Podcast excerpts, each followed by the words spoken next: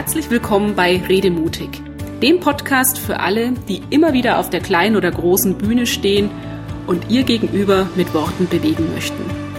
Ich bin Andrea Joost und hier erfahren Sie, wie Ihnen das mit noch mehr Leichtigkeit und Freude gelingt, wie Sie nicht nur den Kopf, sondern auch das Herz Ihrer Zuhörer und Gesprächspartner erreichen und wie Sie Ihren eigenen Redestil entwickeln. Machen Sie Ihren Auftritt natürlich erfolgreich. Da sitzen Sie in einem Ihrer Meetings, rutschen von einer Pobacke auf die andere und warten ungeduldig auf eine Lücke. Eine Lücke, um endlich Ihren Wortbeitrag loszuwerden. Ein paar Mal haben Sie schon Anlauf genommen, aber keine Chance. Die Kollegen reden und reden und reden, ohne Punkt und Komma. Das kann ziemlich frustrierend sein und was dann passiert, hat eine Workshop-Teilnehmerin mal gut auf den Punkt gebracht. Früher oder später hat sie gesagt, flippe ich in solchen Augenblicken regelmäßig aus oder ich sage einfach gar nichts mehr. Keine Frage, diese Reaktion ist absolut menschlich und verständlich, aber sie bringt sie nicht weiter. Wenn Sie künftigere Nerven schonen und sich elegant Gehör verschaffen möchten, dann bleiben Sie jetzt dran, denn darum geht es in der heutigen Redemutig-Episode. Zunächst mal gilt auch hier, Vorbereitung ist die halbe Miete.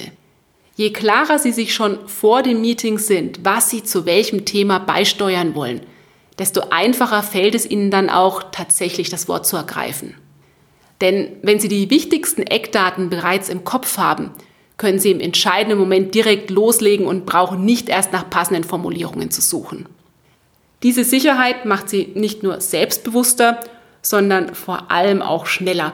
Und das ist wichtig. Schließlich zählen im Eifer des Meetinggefechts manchmal Millisekunden.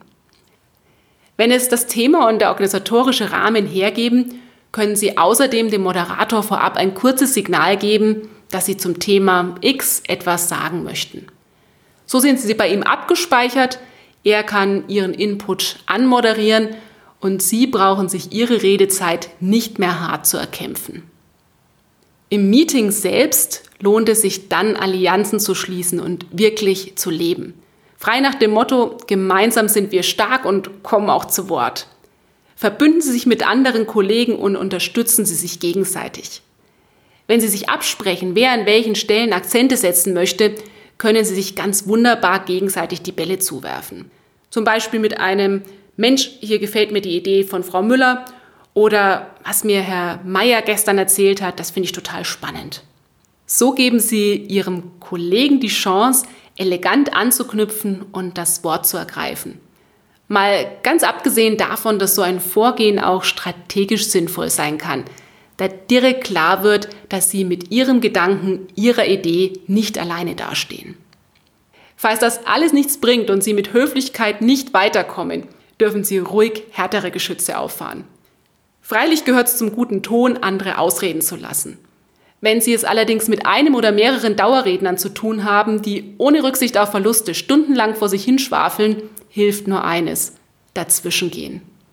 Um geschickt auf Ihren Beitrag überzuleiten, helfen Ihnen zum Beispiel Formulierungen wie, das ist ein Punkt, den ich gerne aufgreifen möchte. Oder in diesem Zusammenhang ist mir Folgendes aufgefallen. Oder das ist ein spannender Aspekt, den Sie da ansprechen und ich möchte direkt noch auf einen weiteren eingehen. Oder Sie machen es so wie der ehemalige Kollege einer Freundin. Der war noch einen Tick frecher im positiven Sinne und hat sich regelmäßig Gehör verschafft, indem er folgende Aussage in den Raum geworfen hat. Herr sowieso, Frau sowieso, darf ich mal in Ihre Atempause springen? Keine Frage. Da macht der Ton die Musik, aber sympathisch rübergebracht stoppen Sie damit ganz bestimmt jeden Dauerquassler. Damit Sie in solchen Situationen wirklich souverän rüberkommen und nicht irgendwie zickig wirken, ist es wichtig, dass Sie möglichst ruhig und entspannt sprechen und auf eine starke Stimme achten. Natürlich dürfen Sie sich gerne innerlich auch noch ein bisschen aufplustern.